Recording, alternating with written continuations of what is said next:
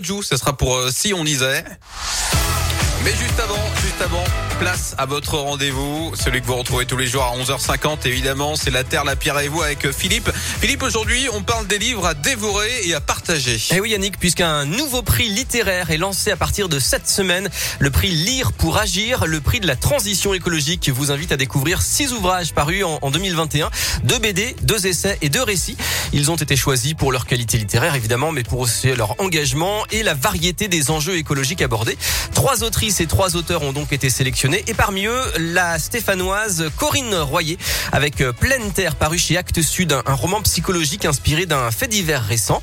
Un éleveur se retrouve en cavale pourchassé par des gendarmes comme un criminel. Sa faute, n'a pas rempli toutes ses obligations administratives.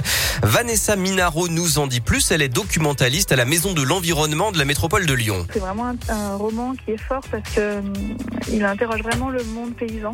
Quelle est la place qu'on donne à ce monde paysan dans la société Ça va nous parler aussi des aberrations du système. Comment en fait on va le monde agricole, le monde paysan est petit à petit détruit au profit d'une agro-industrie qui ne respecte pas l'animal, qui ne respecte pas l'humain c'est poignant et ça, ça, remue pas mal ce, cet ouvrage-là. Voilà, et puis autre auteur en lice également, le lyonnais Alexis Génie avec euh, Parmi les arbres, un essai de vie commune, également aux éditions Actes Sud, le prix Goncourt 2011 pour euh, l'art français de la guerre.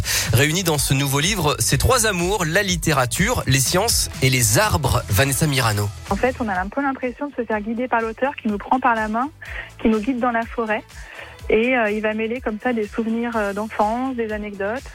Et il va nous parler de son lien qu'il a avec les arbres d'aujourd'hui. Tout ça, ça va être ponctué aussi de faits biologiques. Donc on apprend aussi plein de choses sur les arbres, sur euh, leur fonctionnement.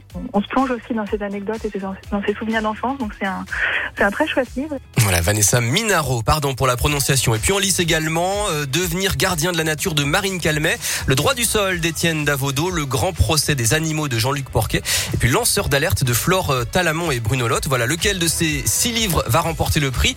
Eh bien, lisez-les et votez. Ils sont disponibles euh, dans 24 structures participantes, mais n'importe quel lecteur ou lectrice peut donner son avis via un vote en ligne dès demain et jusqu'au 1er octobre sur le site de la Maison de l'Environnement.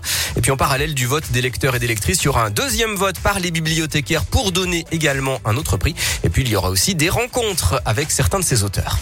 Parfait, merci à vous Philippe. La prochaine fois qu'on vous retrouve, euh, ça sera demain à 11h50 pour le retour de la Terre, la Pierre et vous. Une rubrique à retrouver dès maintenant en podcast euh, sur radioscope.com. Dans un instant, la fin de la Scoop Family, début de Tu connais la